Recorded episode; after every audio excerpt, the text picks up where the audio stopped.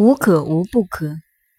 九四重则而不中，上不在天，下不在田，中不在人，故或知，或知者，宜知也。故无咎。九四爻，一爻一爻都是阳爻，重重而来。阳为刚，重刚又不在中间的位置，偏了，不在天位，不在地位，也不在人位。天地人三位都没有占到。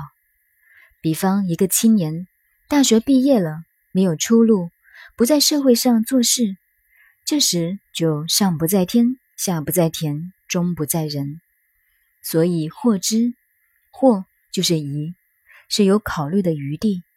这也是中国隐士的思想，什么都不占。换句话说，也类同于神仙处世的境界。